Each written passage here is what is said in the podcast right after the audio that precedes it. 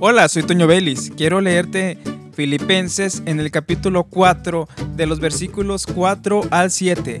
Regocijaos en el Señor siempre. Otra vez digo, regocijaos. Vuestra gentileza sea conocida de todos los hombres. El Señor está cerca. Por nada estéis afanosos, sino sean conocidas vuestras peticiones delante de Dios en toda oración y ruego con una acción de gracias. Y la paz de Dios, que sobrepasa todo entendimiento, guardará vuestros corazones y vuestros pensamientos en Cristo Jesús.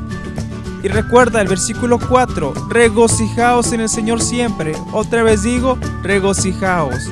Y vuestras peticiones sean dadas a conocer delante de Dios.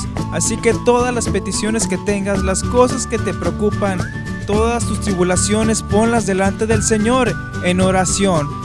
Con los hermanos de tu iglesia, con tus familiares, hablen con Dios, pongan en Dios todas las situaciones. No hay nada que el poder de Dios no pueda cambiar y Dios muestra su amor en ello y nos da paz, nos da tranquilidad y nos da gozo. Y me encanta el versículo 7. Y la paz de Dios, que sobrepasa todo entendimiento, guardará vuestros corazones y vuestros pensamientos en Cristo Jesús. Ánimo, soy Toño Vélez y continúa escuchando esta programación.